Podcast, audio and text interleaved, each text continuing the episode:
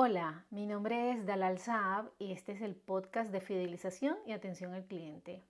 Estamos en el episodio número 13 o 12 más 1 y el tema que nos ocupa es el Customer Journey, lo que en español viene a ser la experiencia del cliente en su proceso de compra.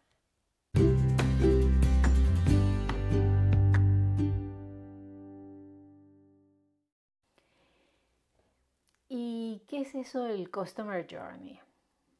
Pues el Customer Journey es el camino que sigue un cliente o consumidor en cualquier proceso de venta, en este caso para la empresa o en el proceso de compra para el cliente.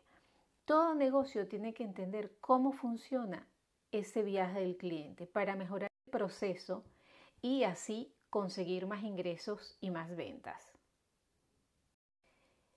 El Customer Journey, o también llamado viaje del comprador, es un modelo que nos va a permitir revisar el comportamiento, las necesidades y los problemas que tiene nuestro público objetivo, sobre todo durante el proceso de compra.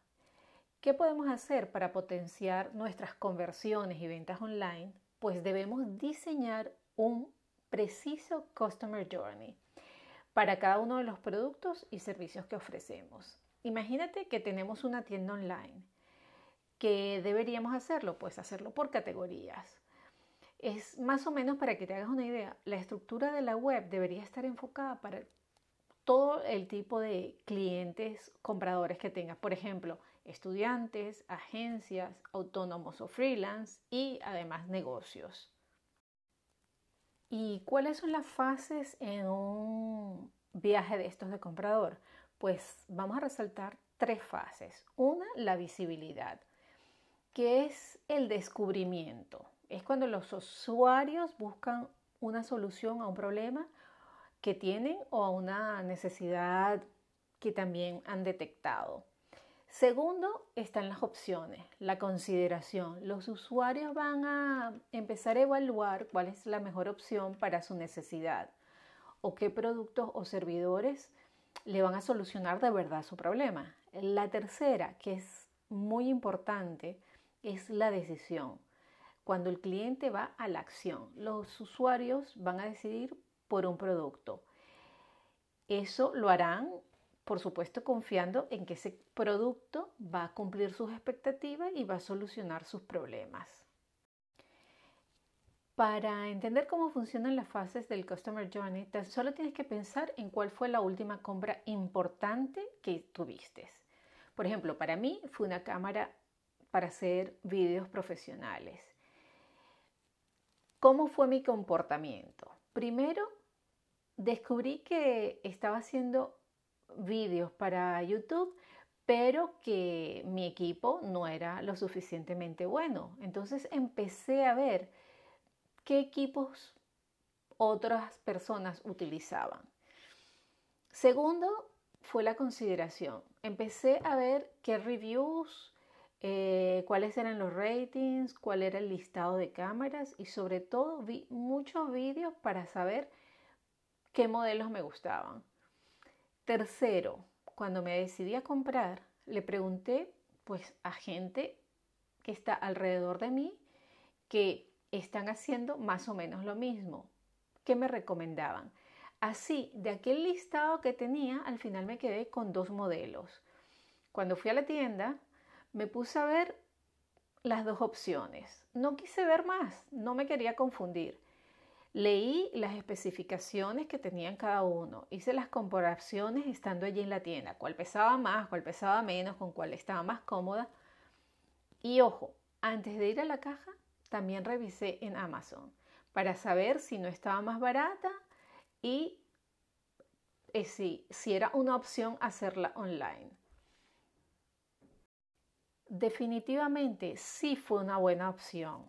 Dentro de mi proceso de compra tomé la decisión, fui a la acción. Bueno, ahora vamos a ir a cómo crear un Customer Journey. Para crear ese viaje vamos a necesitar unas buenas herramientas que nos den los datos. Así que habrá que interpretar resultados para que se puedan tomar decisiones. ¿Y por dónde empieza un viaje? ¿Por dónde podría empezar un Customer Journey? Yo creo que para hacer o realizar un viaje hay que ir a un mapa. Pues igual aquí, hay que diseñar un buen mapa de tu Customer Journey.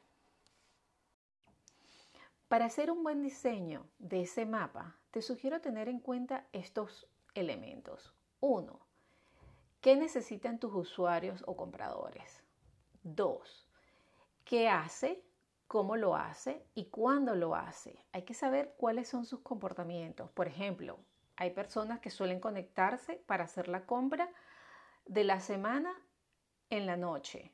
El viernes en la noche hacen su compra. Pues ya sabemos qué, qué comportamiento tienen esos clientes. Tercero, ¿qué contenido necesitan o consumen? Hay que ver en qué otras plataformas y qué otro contenido ellos han estado interesados.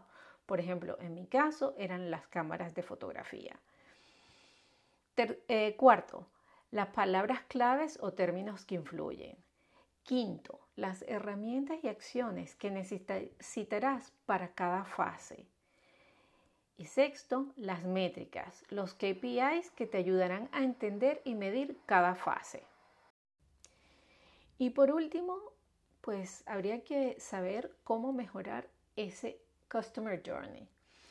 Hay que identificar cada fase, es ver cuáles son los problemas que nos encontramos y qué soluciones se pueden ofrecer.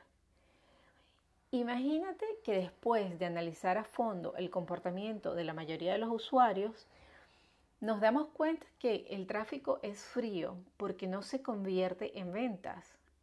Y la razón es que el cliente no confía en tu marca.